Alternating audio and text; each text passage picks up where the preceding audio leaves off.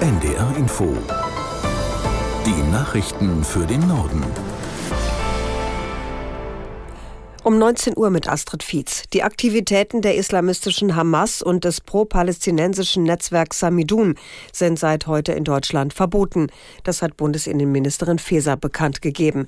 Berlin-Korrespondent Jan Zimmermann berichtet über die Reaktionen. Der Zentralrat der Juden in Deutschland begrüßt die Entscheidung der Bundesregierung. Zum Verbot des pro-palästinensischen Vereins Samidun heißt es zum Beispiel, das sei konsequent und richtig. Samidun stehe hinter vielen antisemitischen Ausschreitungen deutschlandweit weltweit, sagt Josef Schuster, der Präsident des Zentralrats.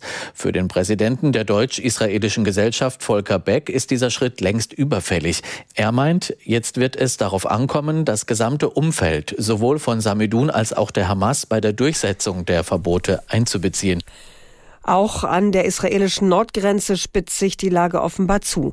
Israels Armee griff nach eigenen Angaben Stellungen der Hisbollah-Miliz im Libanon an, unter anderem Kommandozentren und Waffenlager. Zuvor waren israelische Posten mit Raketen aus dem Libanon beschossen worden.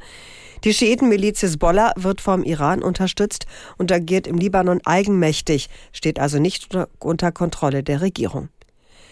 Das Orkantief Kiran ist heute auch über Deutschland hinweggefegt. Inzwischen hat es etwas abgeschwächt die Nordsee erreicht.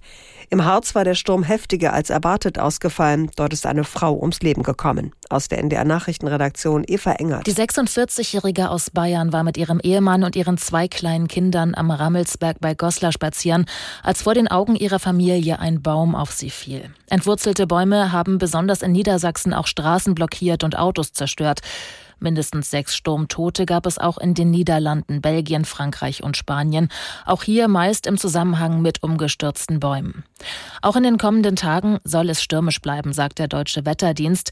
Insbesondere im Harz warnen die Behörden davor, im Wald spazieren zu gehen.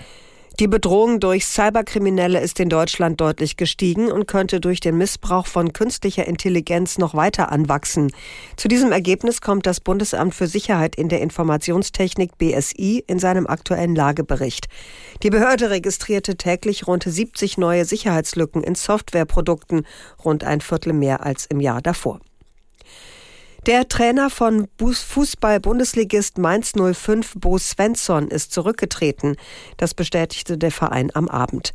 Mainz ist derzeit mit nur drei Punkten Tabellenletzter und gestern im DFB-Pokal ausgeschieden. Zunächst betreut jetzt U23-Trainer Jan Sievert die Mannschaft.